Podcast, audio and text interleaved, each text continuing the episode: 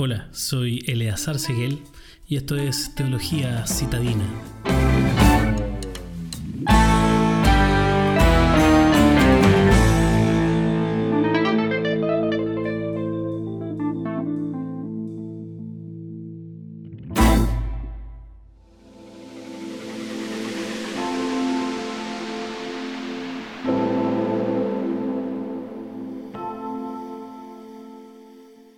Con Nancy, mi esposa, nos conocimos cuando teníamos 6 años, en el año 87.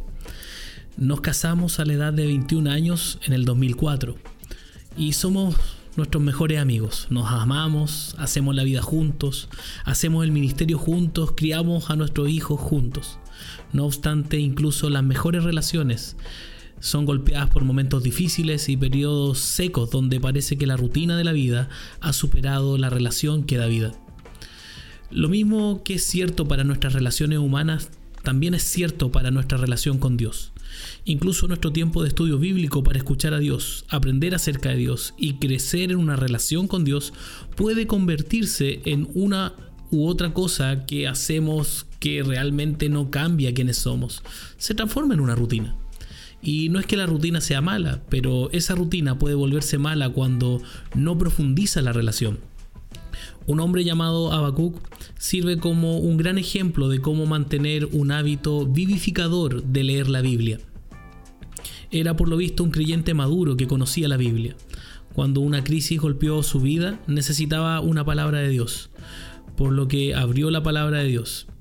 Allí hizo un estudio bíblico profundo en el libro de Éxodo para ver cómo Dios puede rescatar a su pueblo de una crisis él escribe su propio resumen de sus hallazgos en Habacuc 3 del versículo 2 al 16, que es esencialmente una página de su diario personal de estudio de la Biblia. ¿Cómo puedes mejorar tu estudio de la Biblia? ¿Y cómo puedes salir de la rutina, de una rutina y tener una relación profunda y real? Se han escrito libros completos sobre este tema, pero las siguientes sugerencias pueden ser un lugar simple y útil para comenzar. Tres claves para un mejor estudio bíblico. Primero, decide entre un estudio de libro o un estudio de carga. ¿A qué me refiero con esto? Un estudio de libro significa elegir un libro de la Biblia o una sección de un libro de la Biblia y pasar semanas o meses leyéndolo, estudiándolo, memorizando porciones de él y familiarizándote tanto con él que ese pasaje se convierte en un amigo muy útil. Un estudio de la carga es cuando algo en tu vida se convierte en una gran carga y Dios, el Espíritu Santo, te presiona para que lo estudies en gran profundidad. Entonces trazas ese tema a través de la Biblia buscando obtener la sabiduría de Dios para tu carga. Los ejemplos incluirán curación de un corazón roto, ser un buen amigo o la generosidad, etc. Distintos temas que Dios pueda estar poniendo como una carga en tu corazón. Segundo, no sigas arando el mismo campo una y otra vez. A veces disfrutamos tanto de un género específico de literatura en la Biblia, o un autor o una sección de la escritura, que no nos aventuramos mucho a salir de ese lugar.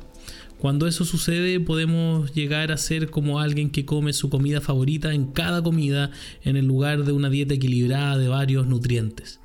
Necesitamos constantemente ir a nuevos lugares en las escrituras para obtener un nuevo alimento de Dios para nuestra alma. Tercero, se trata menos de cuánto lees y más acerca de cuánto retienes. Piensa en toda una vida de estudio bíblico como una aventura de viajes por algún país.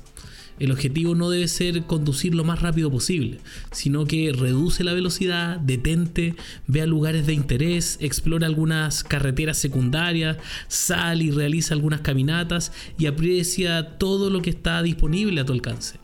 Del mismo modo, solo leer la Biblia lo más rápido que puedas puede no ser lo más útil si no retienes lo que estás leyendo. Por esta razón, a menudo es bueno sentarse más en cuanto estás reteniendo que en cuanto estás leyendo. ¿Alguna de estas tres áreas es una de las que podrías hacer mejoras? ¿Cómo serían esas mejoras?